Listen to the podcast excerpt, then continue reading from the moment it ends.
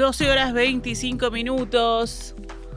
Damos comienzo a una nueva edición de Noticias al Mediodía en el aire de Radio Mundo en este jueves 22 de septiembre del año 2022. Y a las 22 además entra la primavera.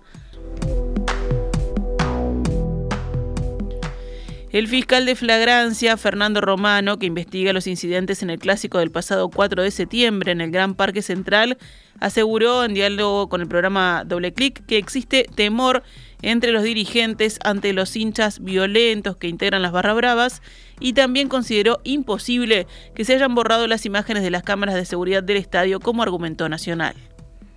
Que es válido, legítimo, este, dado que son gente, los dirigentes, la mayoría son honorarios, se dedican muchas horas al club y bueno, tienen temores, las barras están integradas por personas que, que han hecho actos muy violentos, han participado en homicidios, han estado presos, eh, han hecho rapiñas, han, han, han, tenido vinculaciones con el tráfico de drogas.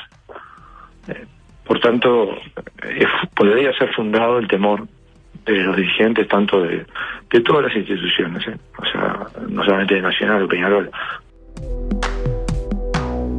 La respuesta de Romano llegó en medio de una consulta sobre el porqué de la actitud reservada de Nacional para presentar las imágenes de las cámaras que filmaron las tribunas.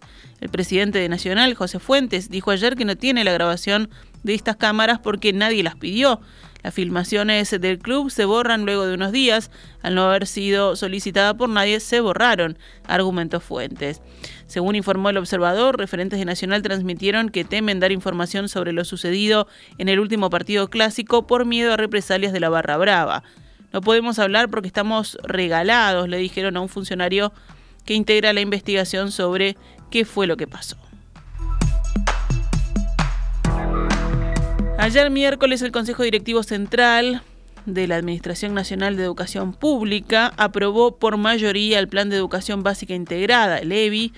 El principal cambio será que los alumnos que este año estén cursando sexto año de primaria no pasarán al liceo o a UTU, sino a séptimo grado de Educación Básica Integrada, así hasta llegar a noveno grado que coincide con el actual tercer curso de Educación Media. En el resumen del plan, del que informó este jueves el observador, se señala que con este nuevo sistema se deje atrás la fragmentación y que se apueste a una educación continua y centrada en el estudiante y su aprendizaje. Daisy Iglesias, representante docente en el CODICEN, Dijo que se trata de un paso positivo, aunque ella se abstuvo de votar hasta que sean presentados los programas de las materias.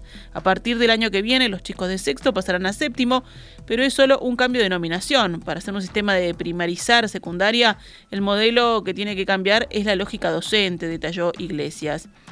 Para la consejera resulta falaz decir que este plan innova con las metodologías activas. Desde la década del 20 del siglo pasado se hace.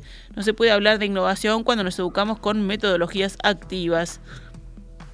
Fue lo que dijo Iglesias.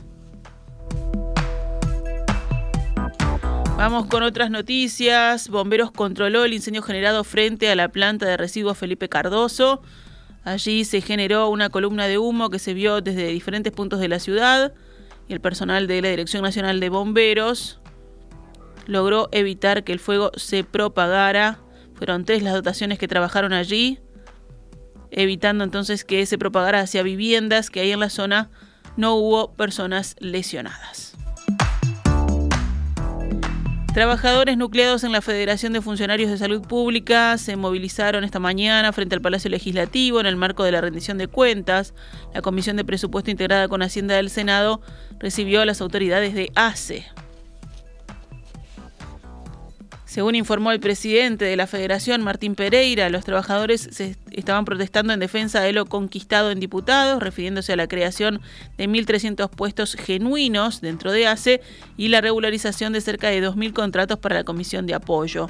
Además, procuran que se mantenga la eliminación del artículo que prohibía la atención a trabajadores de la salud en el Banco de Seguros del Estado ante un accidente laboral.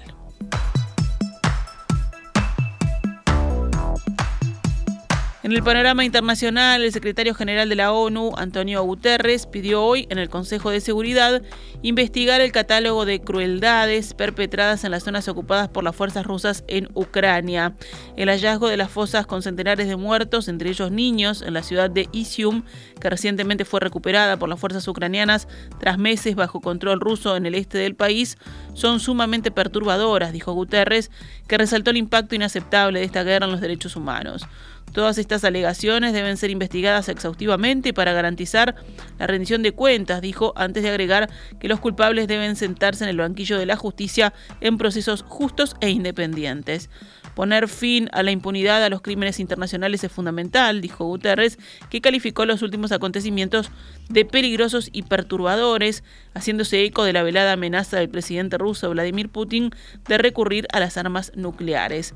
La idea de un conflicto nuclear, otrora impensable, se ha convertido en objeto de debate, lo que en sí es totalmente inaceptable, declaró el secretario general de la ONU. Todos los estados con armas nucleares deberán comprometerse a no utilizarlas y su total eliminación, instó Guterres.